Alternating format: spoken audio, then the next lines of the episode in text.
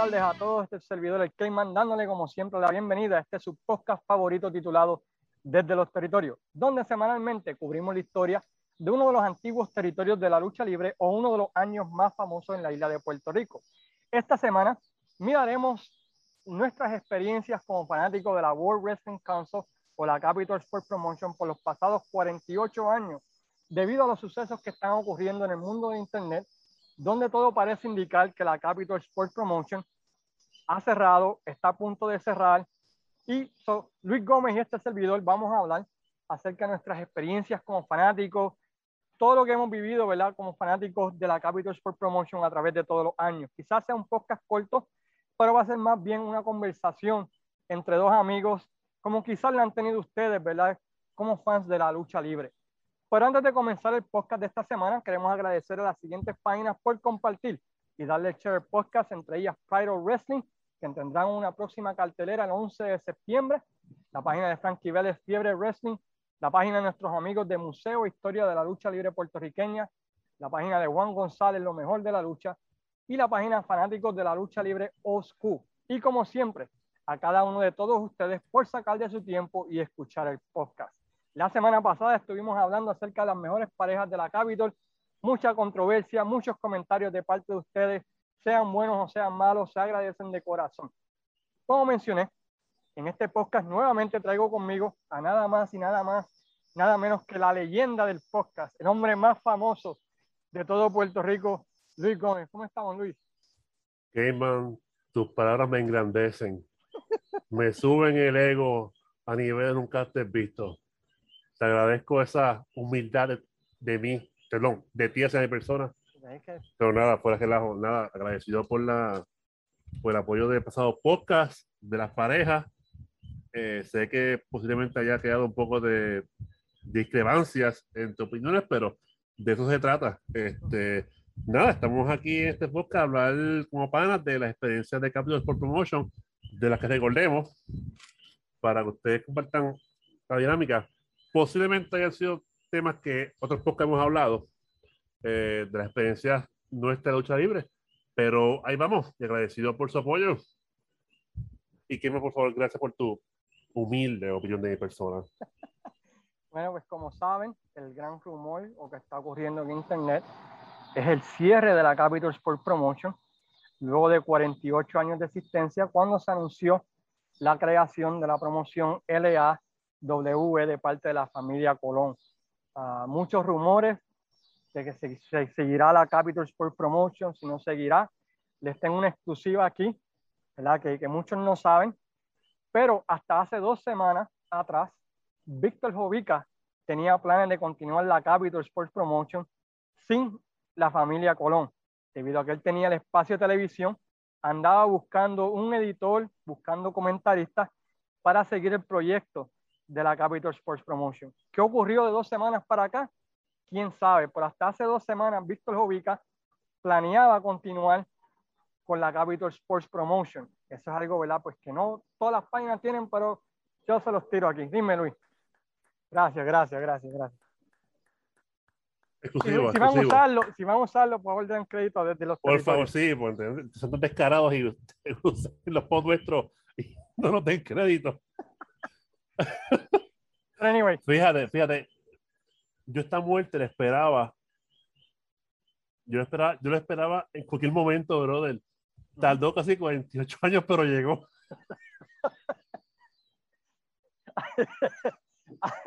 bueno, a menos de un ángulo, pero. No, pero, pero. Pero que realmente la Capitol soquea bien duro, brother. Eh, la, la, versión moderna, ¿verdad? Y vamos a hablar un poquito de eso a través del podcast, porque usualmente este podcast hablando de la historia, vamos a hablar un poquito de la historia moderna de la Capitol, porque Luis Gómez y este servidor lo vivimos a través del foro WWC Info, que quizás muchos de ustedes conocen, donde básicamente vivimos los últimos años de la Capital Sport Promotion que eran relevantes. ¿verdad? Ese foro fue controversia. Fue bien controversial, tuvo muchas peleas, me gané muchas bofetadas cibernéticas de parte de mucha gente, pero hey, eh, fue un foro, ¿verdad? Ah, y, especial, y, especial, un director de mercadeo también. Sí, un director de mercadeo. Buena gente, ahora, ahora, somos amigos y hay que darle saludo, ¿verdad? José Roberto, eh, quien, quien, realmente se ha portado bien conmigo, ¿verdad? Los últimos años. Y fue la plataforma donde Antonio Asensio, el máster. El super aguacero. El super aguacero y máster. Y máster. Conquistó y se convirtió en la figura de la lucha libre más importante. Ah, y, sin, y sin contar este Peter Snow.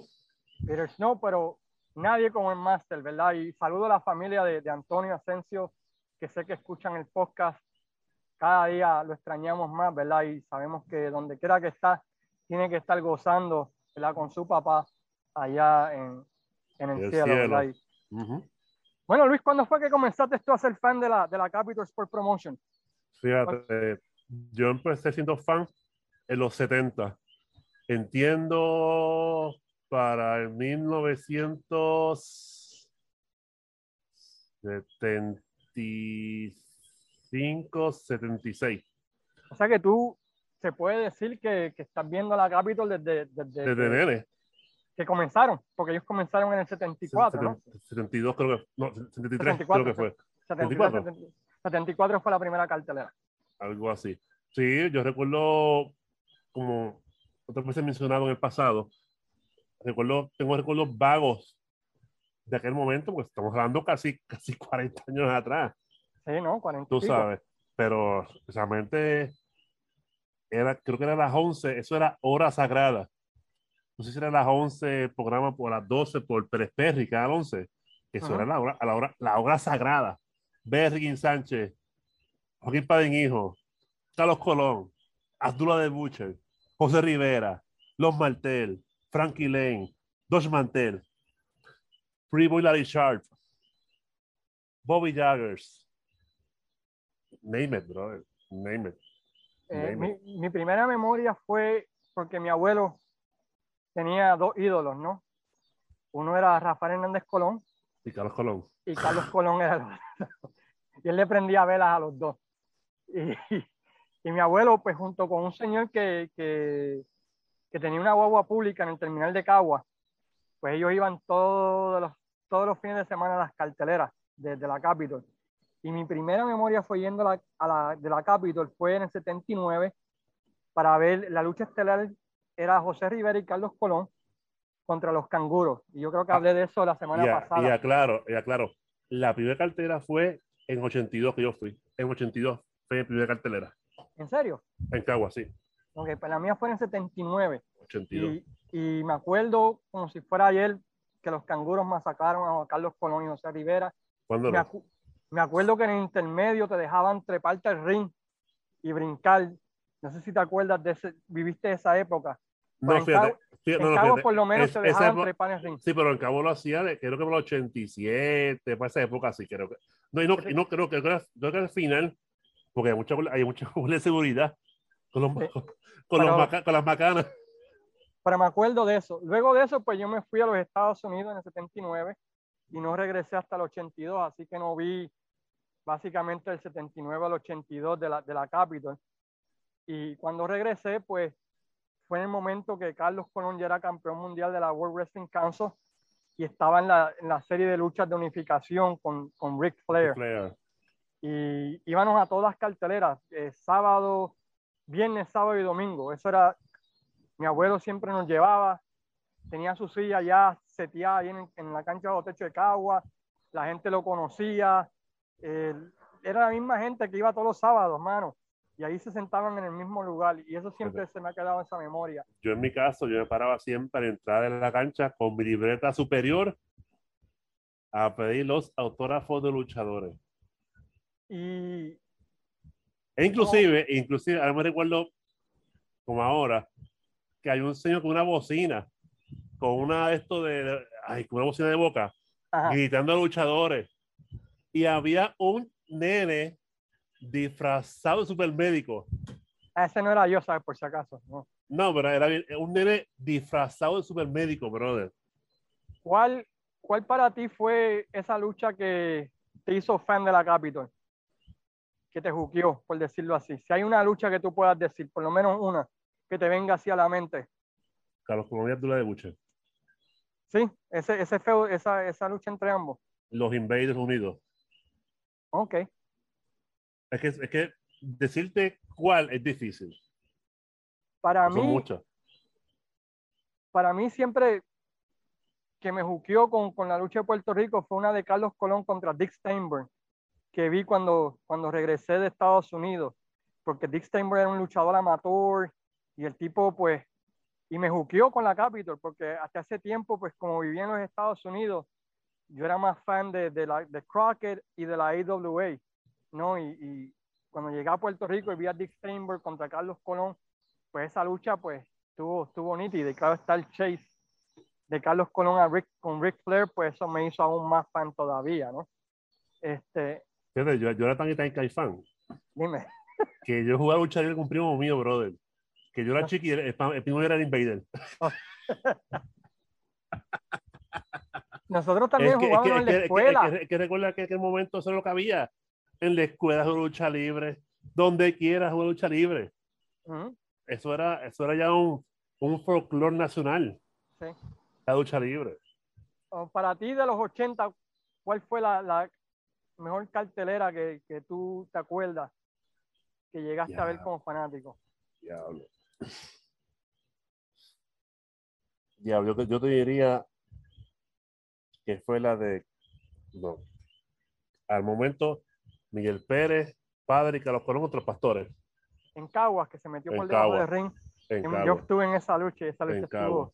estuvo que, fuera de que- liga. que- que recuerde yo, y la vez que luchó aquí, una cartera que luchó Harley Race, eh, lucharon los, los, los, los Briscoe, La del 16 de octubre, ¿no? La famosa. No, Fue- no fue en Cagua, yo sé que era, era, era luchando en pareja, Carlos Colón y no sé quién de Monte del otro era contra Harley Race y otro ahí, no me acuerdo. No me acuerdo quién, quién eran los, los dos. Eran en pareja, pero no recuerdo. Estaba Carlos, estaba Harley Race, pero no recuerdo quién era la pareja de Carlos y quién era la pareja de Harley Race. No me acuerdo. No recuerdo. y hay que recordar que en aquel tiempo pues no había, no había cable TV. Esa fue la cartera que luchó Bojacho los briscos. Lucharon, borrachos.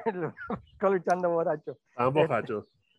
Este, para mí, pues fue la de la, de, la de unificación de Ric Flair y Carlos Colón en las aulas, que lamentablemente no existe video. Donde Carlos Ah, Pero hay Colón. mucho en los 80, o sea, del, del 80 84, hay, hay mucho, o sea, hay mucho. Y te digo, las canchas, eso eran full house, sábado tras sábado, llenas las canchas, llenas las canchas, y la gente se disfrutaba, la gente gritaba, lloraba. No, mano, una cosa, es- Cancha- era, era tradición, mano. Cancha favorita de ver para ti ver lucha libre que viste a la Capitol. ¿Cuál- La Cagua, la tiene Cagua, la Cagua, La de Cagua. y el, y el Bithorn, Para mí era el, el Clemente, el Clemente. Clemente. El, el Clemente, porque de todos lados ve- veías bien. Y, y claro está, pues la de Caguas, ¿no? Porque ya teníamos nuestras sillas ahí asignadas. Eh, chacho, no faltaba eso.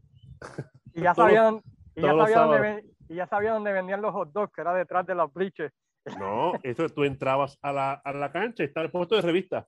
Ujú.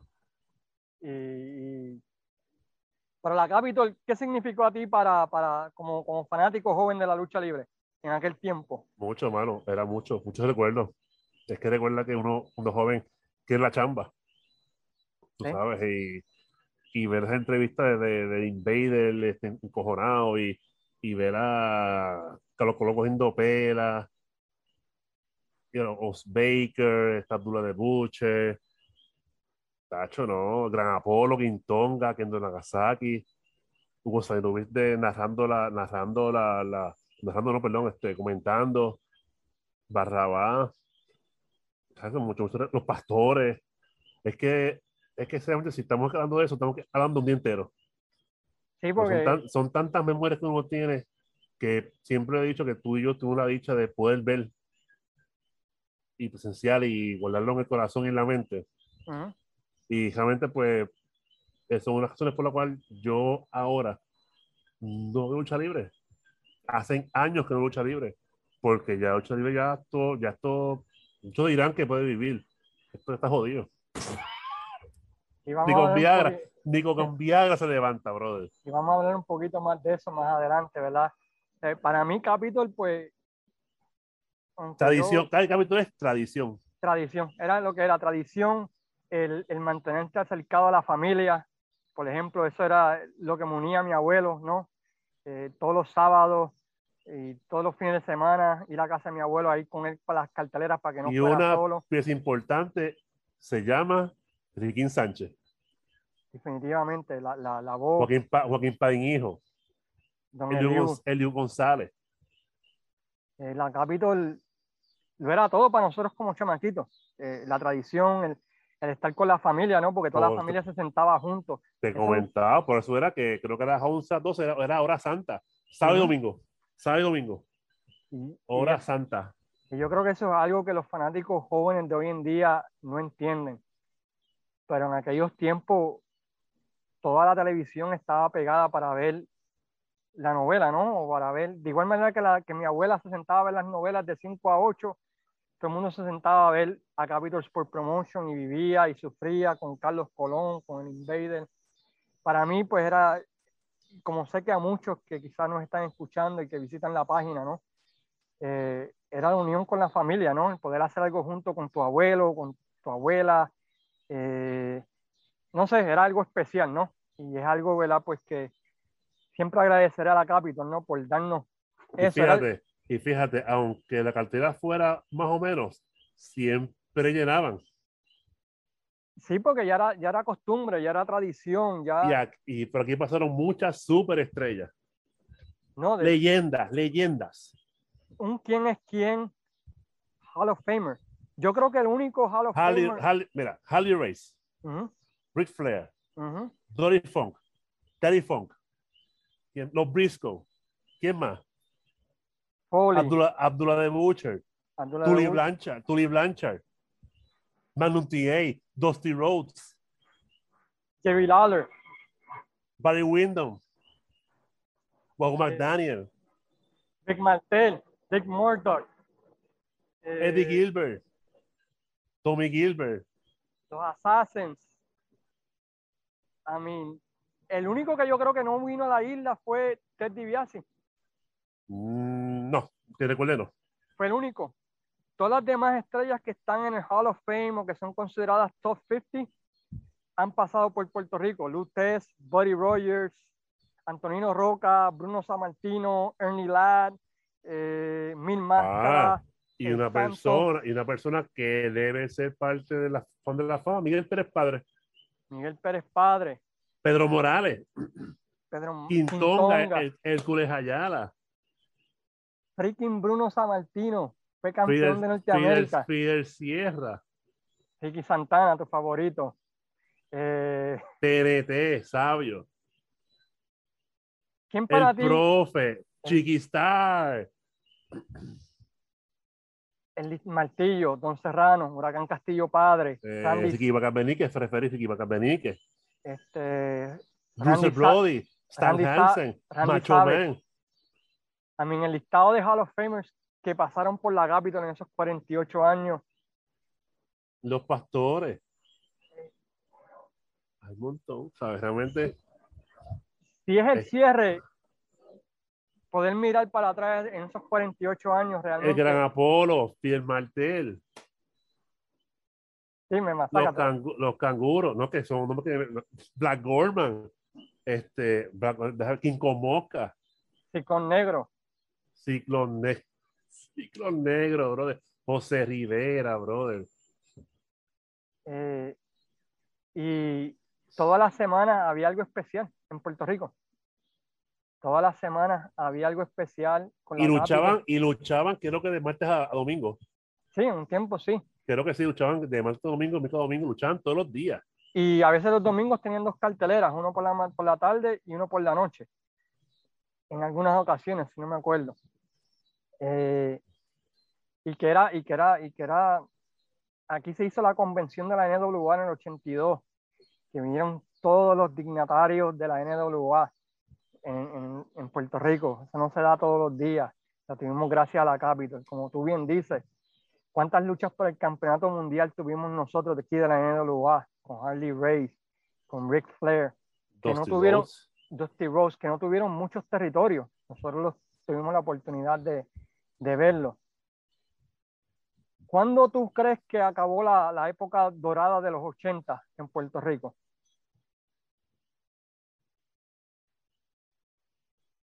en silencio, pero no es que no sepa, que estoy pensando para darte una fecha correcta. No fue Brody, para mí. No, no, no, ya ahí del 88 empezó a bajar. Y porque yo, porque por lo menos hasta el 86 fue un año brutal. 87 también. 87 también. 88 ahí fue como que empezó como que, como que, como que era más de lo mismo. Y Pero lo la- Pero lo calentaron de nuevo con la premiación, ¿no? ah, no, con, la, con el Cules Ayala. Sí. Sí. Este, para mí la primera época cerró en el 89 cuando salió Steve Strong. Eh, cuando salió Steve Strong, ahí pues se acabó la, la- De acuerdo, de acuerdo, de acuerdo. se- cerró la edad dorada, porque hasta ese tiempo pues todavía tenían buena asistencia. Abdullah de Buchel y Steve Strong llenaron el Irán Bison. Y Carlos Col- bastidores, te comento ahorita que ese fue el año. Después del Cistrón, fue que realmente pff, Ok. esto fue por el piso. Luego de eso, ¿verdad? Pues decayó y tuvo un renacer, ¿no? Por decirlo así. Cuando llegó Eddie Gilbert y Dutch Mantel en el 93. y 94, 94, ¿verdad? 93, 95, 90, 93, 94. sí, 4. donde pues Eddie Gilbert pues calentó otra vez el territorio, ¿no? Vino otra vez el feudo de Carlos Colón con eh, Dutch Mantel por el campeonato de la televisión. El ángulo de Gilbert y Castillo, que quemó la cara. en la cara, ese ángulo de Stone Cold Castillo, ¿no? Que, que puso a, a- otra vez a la WWC caliente, ¿no? Con, contra el ejército de John Doe Smith, ¿no? Y Eddie Gilbert, ese fue tremendo ángulo, fue un No, después de un tiempo ahí que hay como el concepto de Scandal Akbar, devastación incorporada. So, en los Son ori- 90, son originales. en los 90 tuvieron sus buenos años también, a mi Monster Reaper contra el profe, que fue un tremendo ángulo. eh, Sí, pero te- yo te diría más o menos como hasta el 90, hasta el 90, hasta el 91 tuvo sus ups and downs, tú sabes. Y el 92 fue como que la. Lo que lamento que se fue la lucha de Invader y Carlos Colón. Sí. Si no es por, si no es por eso, empezó, empezó la decadencia, pero luego se levantó con la figura de Rey González y la familia del milenio. Eh, ¿Cuál es tu memoria de, de, de ese, de, de la familia del milenio y Rey No, no, González? no, no. La finca en Dorado, que fue allá, este, estaba Rey, estaba en el piso ahí, entró Carlos Colón, entró el Invader, Ricky Santana, Víctor Bodigal, este, creo que Black Boy, habla con Rey González, le, mandó, pa- mandó para el carajo a el mundo allí, que se fueron de la propiedad, que entonces le escupe la cara al Invader, no, le escupe la cara a Carlos Colón. Invader dice, hey, ¿cómo es posible que le falta que respeto a Carlos Colón? Nosotros, por ser tus papás. Y de ahí fue que nació Rey González. De ahí, Y fue, yo- que, de ahí fue que pues, Rey se encargó de ir donde cada uno de los luchadores a acabar, o sea, a destruirlos uno por uno, hasta llegar a Carlos Colón. Esa historia fue increíble y fue una de las mejores historias en la lucha libre de Puerto Rico, ¿no? Que empezó desde abajo, ¿no? Yendo uno por uno hasta, Hasta- que, hasta hasta que llegó llegó a Carlos. Hasta a eso mismo. Pero ya Carlos ya estaba ahí, ya, le, ya bueno, es que realmente es que que perdone Carlos, que perdone Carlitos Colón. O sea, yo soy fan de él, pero hay que reconocer de que ya no, ya el tiempo de él pasó. Y con todo y eso, Rey le sacó una buena lucha en aniversario. Sí, porque Rey- primero fue en Caguas, creo que, que lo- Carlos ganó. Después fue Mayagüez, si no me equivoco. Que Ujú. Rey, Rey- primero gana Carlos en Caguas, y Rey gana después, creo que en Mayagüez, si no me equivoco. Sí. Al otro día, creo. Sí. Eh, Hizo, hizo que conste que yo seguía bien poco en aquel momento porque tenía otros intereses y veía así de cuenta gota la lucha libre que más o menos puedo eh, decir ahí tú sabes porque realmente ya yo perdí yo, ya yo per- perdí la fe o sea ya yo no me encontraba como que en mi pender o sea, como que no como que no es lo mismo ya. Pues No, yo- volvemos volvemos los luchadores tienen que entender que, que en su momento es perfecto, pero hay un momento que si ya no pueden con su vida y van a lucir mal, no, no suba. Pero, mi- Pero, pero, yo- pero, yo- pero, mira, yo, yo amo Ric Flair, Ajá. pero este yo lo vi y ya como que, y no, oficinado, tú sabes, ya está bueno ya, tú sabes. Yo- no, no me hables de ese tema que voy a llorar aquí. Pero, Pero porque vas a llorar. porque, Pero que era Pues- calidad. no, no, yo estoy de acuerdo, yo estoy de acuerdo. Mira, yo, yo, un poquito del tema de la Capitol, ¿no? Y lo que representa para nosotros. Ver a Rick Flair los otros días me dio pena. Y Ric Flair está calvo. ¿Sabes? Eh, 72 años, papi. sí, sí, sí, tú sabes. A mí, a mí, pero on. que yo sé, pero pues, ¿sabes? Volvemos que cada, ¿sabes? Bueno, siempre, bueno, siempre hay uno por ahí que, que, lucha. Pero nada, este, pero sin pensar que si tú tienes tu momento de gloria, perfecto. Si da un momento que ya apenas puedes luchar o estás lesionado, no te subas porque va- vas a perder más credibilidad. Ujú. Pero volviendo, volviendo a la Capitol, yo por ejemplo en el 91 me fui para los Estados Unidos a estudiar y me quedé por acá. Y me desconecté por completo de la Capitol hasta el 94 que empecé a, a tape trading, ¿verdad? a intercambiar tapes y ahí empecé a ver otra vez la Capitol Con y me Super.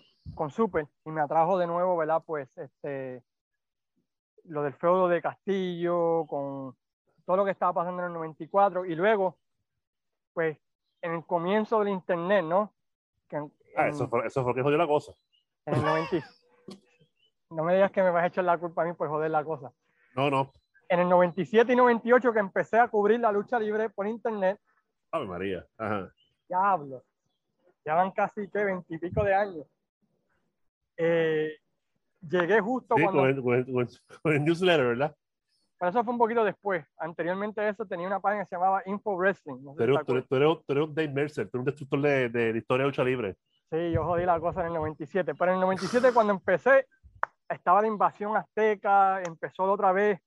De la, Tacolandia, Tacolandia. Tacolandia, que Diablo. la familia del milenio, Taco- que, que, que, que volvieron a cautivar a la fanaticada, ¿no? Empezaron a traer de nuevo a ese nuevo tipo de fanáticos y empe- y empezaron las casas a llenarse, la lucha de Pierrot con Rey González, dos o tres caídas en el mes Pavilion, Shane, Shane también estuvo aquí en ese Shane, momento. que también Sean, bregó, Sean, Sean Morley, exacto, los, los, los Glamour Boys, ¿es que se Canadian, sí, Canadian Glamour Boys. Glamour Boys.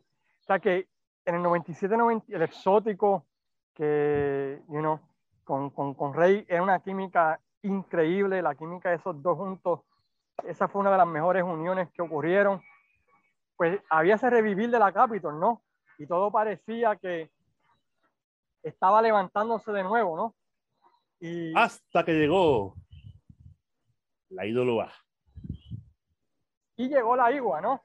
Pero al principio, papi, y yo sé que aquí donde tú y yo vamos a pelear porque tú te hiciste más fanático de la igua durante ese tiempo y yo era más fanático de la Capitol y siempre he sido más fan de la Capitol. Al principio la igua estaban, estaban mendigando por, por fanaticada porque no tenían nada. Y, y, y- No, yo, yo, yo realmente yo fui a A ya después de 2000. O sea, yo vi al principio de ídolo A. Ujú. O sea, vi al principio, sin contarle empresa de Barrabás, la WWE, ¿no? Que se que llama luchaba creo que Mazamba, el hombre de las tinieblas, el bronco. Ya, Barrabás, creo que Barrabás Junior estaba ahí, creo. Yo no me acuerdo. Pero sí que creo que la daban por el, yo no sé si era por el 13 o el 18, no me acuerdo en dónde de monte era que la daban. no me acuerdo, pero la Capitol con la familia del milenio, pues tuvo un éxito increíble, ¿verdad? Y, y- y empezaron a levantar las casas y, y nuevamente los que éramos fan de la Capitol, pues nos hicimos fan de nuevo, ¿no? Nos metíamos de lleno a la programación y, tú querías ver, por ejemplo, la paliza que le dio Rey a, a Carlos con, con Tripala y... o sea, que había muchas cosas buenas ocurriendo, ¿no? En, en la Capitol Sport Promotion. Llega la Igua, Pero lo, lo más que me recuerdo del tiempo fue el ángulo de Melo Huertas y, Chiqui. Ese Con Víctor. Ya, donde, donde- ese también estuvo bueno. So, a mí, la Capitol, a pesar de que tuvo años malos, también tuvo sus buenas cosas durante ese tiempo que nos mantuvo a nosotros como fans. No, no todo era, no todo era malo, mano. Pero ¿quién estaba en el tope de los técnicos? Dime, Ah, pero chico, por eso. dime. No, no, no, no. Eso es. Eh, No, quiero que me, quiero que me digas quién, quién estaba en el top en aquel momento, por los face. Pues Carlos y el Invader, que eran los estándares. Pero llega la IWA y empieza, y ahí es donde empieza la guerra de los foros entre los fanáticos de la IWA y los fans de la WWC. Pero es bueno. Pues algo diferente. la- es, bu- es bueno, es algo diferente. Porque hay diferente opinión. El foro de PRW, eso era ahí, eso era la, la Biblia de, de- de los, de los foros, de un principio. Ahí entraban hasta luchadores ahí, brother. Bueno, a mí, me, a mí me, me contaban que era que cuando un luchador entraba en el foro y no le gustaba algo, llamaban a amistad de la página para que lo borrara. sí, ¡Eh! así, pasa- ¡Eh! así pasaba en el foro de, de WC Info. Yo era uno de los, de los moder- moderadores y a veces recibía mensajes privados, mira, dile, dile a Master que no me tire así, que no me tire así. Mira, eso no fue así, te voy a contar cuál es el chisme entero. Y luego de eso, ¿verdad? Pues comencé el newsletter, ¿no? Y ahí, pues, en el 99 comencé el newsletter. Y eso trajo, ¿verdad? Pues otros grandes problemas para mi vida durante ese tiempo. Pero bueno, porque recuerda que fuiste los primeros, bueno, el primero que hizo eso. Eh, y, Y si, y si, si es por eso, seguir siendo, pues, que fuiste el propulsor de eso. O sea, de informar a la fanaticada, lo que pasaba aquí, pasaba allá afuera. y- Y nadie lo hacía. y recibí, como te dije, muchas amenazas, muchas llamadas. Pero lo funny era que, que los mismos que me criticaban luego me llamaban el martes cuando salía el newsletter para, para Eh, decirme, eh, ¿He dicho nombre yo? no, pero me llamaban y me decían, no, la, la historia no era así, mira, tienes que contarla así. y me daban, ¿Quién, eh, ¿quién es ese? Cuéntame, ¿se aire? te digo después of the record, te digo off the record. Eran muchos con- luchadores de ambos lados, de la IWA y de la WWC. Pero ahí es donde quiero llegar, que para mí el momento donde yo puedo decir como fanático de la Capitol que la empresa murió ocurrió en el año 2001. Me imagino. Eh, durante ese tiempo, pues ocurre lo de Barrabás y Rey, donde Barrabás traiciona a Rey González En Carolina. en Carolina. Se forma Septiembre Negro, donde Rey González hace pareja con Carly Colón. Las asistencias sobrepasan los 10.000 personas en el Juan Ramón Lubriel de Bayamón, un lleno total. Eh, Rey tiene un mundo de posibilidades ahora como luchador técnico. Inclusive yo ese día yo estaba en Bayamón, en la provincia Estero, con la IWA. Ese día.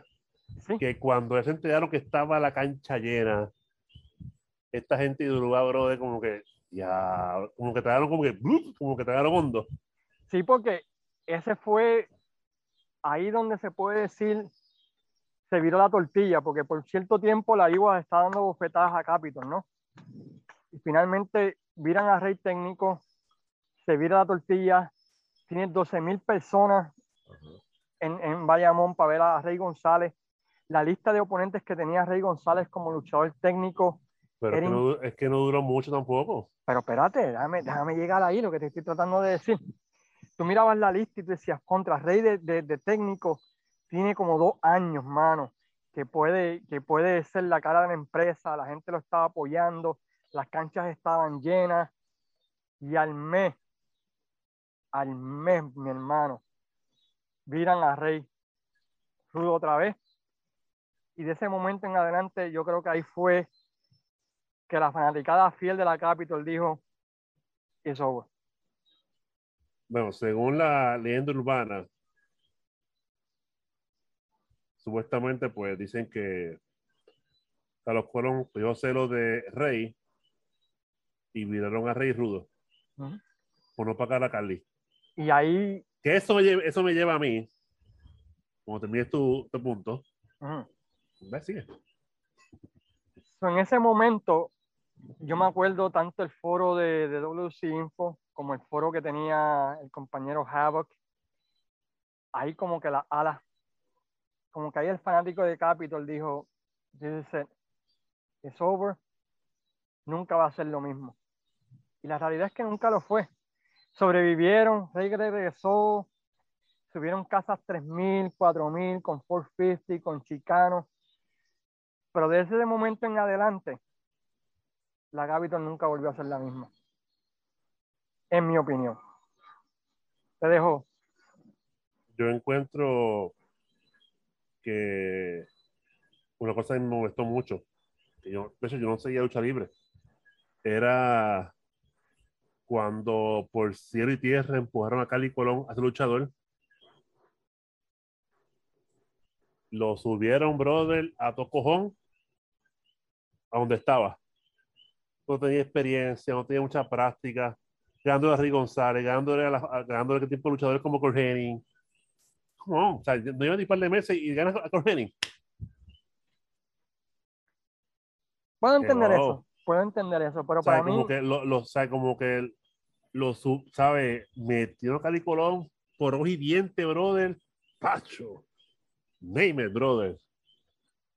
Yo creo que como, de ahí como que es que lo más malo es tú forzar algo. Por eso es mi percepción. ujú, Quizá conmigo, conmigo quizá mucha gente como yo no opine lo mismo. Pero si aquel tiempo ellos entendían que eso era lo mejor y entienden por quizás por la juventud también. Un tipo joven, tú sabes, que pegue con la juventud, con las mujeres, con muchachos, tú sabes. Se puede entender también. Porque, porque dice, la, dice la leyenda que Cali Colón no es luchador. y, y- y eventualmente pues se hizo un nombre, ¿no? Y, y- y se estableció, pero Sí, pero él se hizo un nombre, no por los fueros de él, es porque era Colón. Y su influencia. Me perdonan por la caída. Ok, no, no, esa es, es tu opinión, yo la respeto. Y, y- y- ¿No crees igual? No, creo que con el tiempo él, él demostró sus quilates, especialmente desde que se hizo rudo contra Eddie Colón. Yo creo que Sí, él porque obvia- demostró, obviamente pues era el preámbulo de Ohio Valley para entrar a la WWE sí, sí. como rudo. Ujú. Y yo creo que ahí él, para mí como fanático, anteriormente a eso, estoy 100% de acuerdo contigo. Ya después de ahí como que dije, contra, ah, bien, el tipo, tipo le mete, el tipo le mete, porque me gustó ver ese cambio de, de, de, de- rudo. Pero para mí, desde que, desde que viraron a Rey Rudo otra vez, la Capitol nunca fue igual. Como que ese fue el- la última puñalada de la Capitol a los fans. Y la acabaron de rematar. ¿Te acuerdas aquel aniversario que ellos prometieron que Rey iba a volver? Y hasta Jovica hizo el segmento, una limusina, y, y resultó ser X-Pac en aniversario. ¿No te Tengo acuerdas una- de eso? Tengo una idea sobre eso.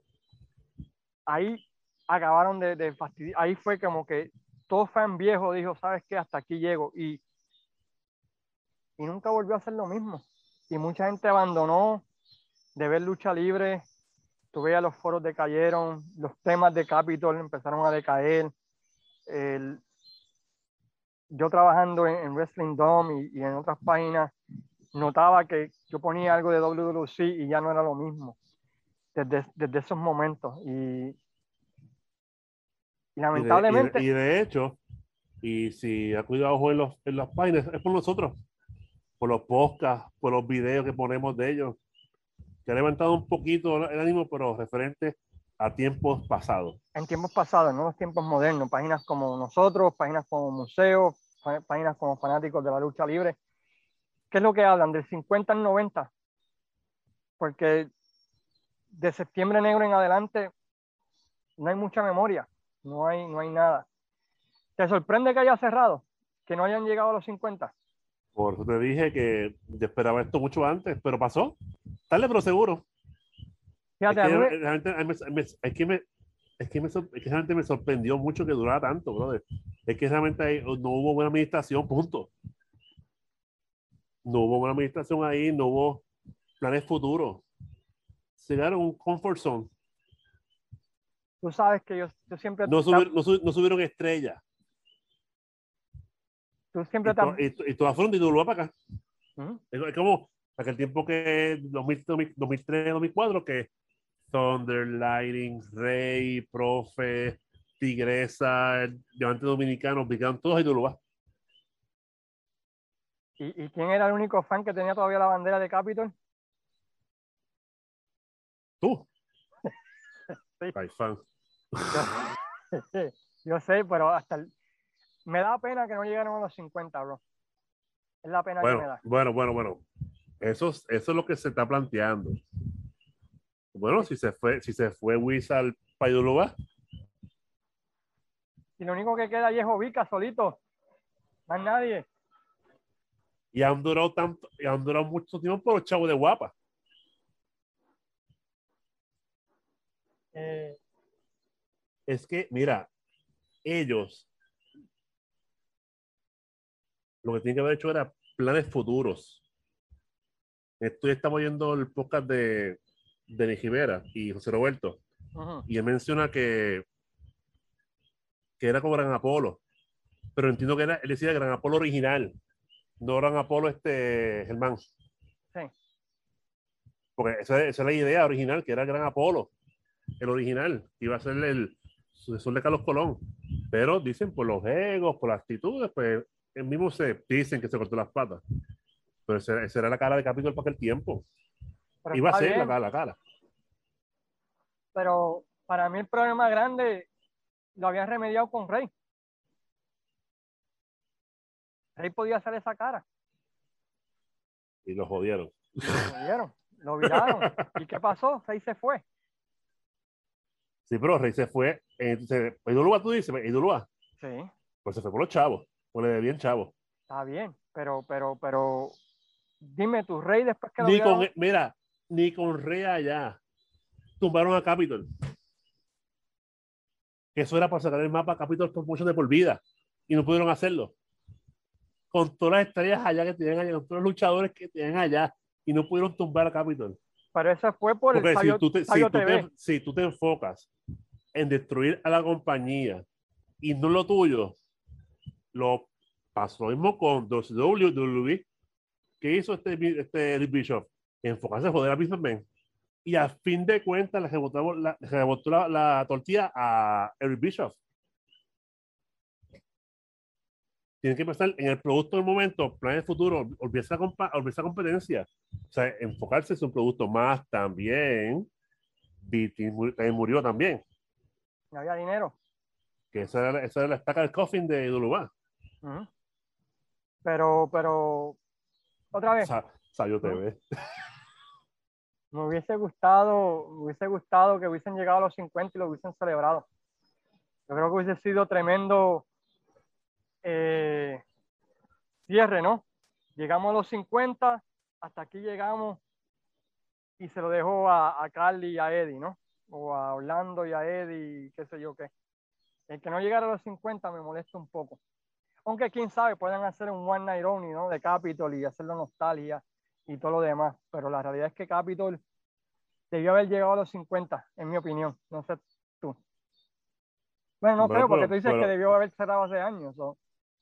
Por eso que volvemos. Es que, mira, con todos esos chavos que cogieron en los 80, son millonarios. Eso era para un plan futuro, ¿sabes? Cambiar el equipo, cambiar escenografía. Si tú vienes a ver, los 90 no hicieron nada.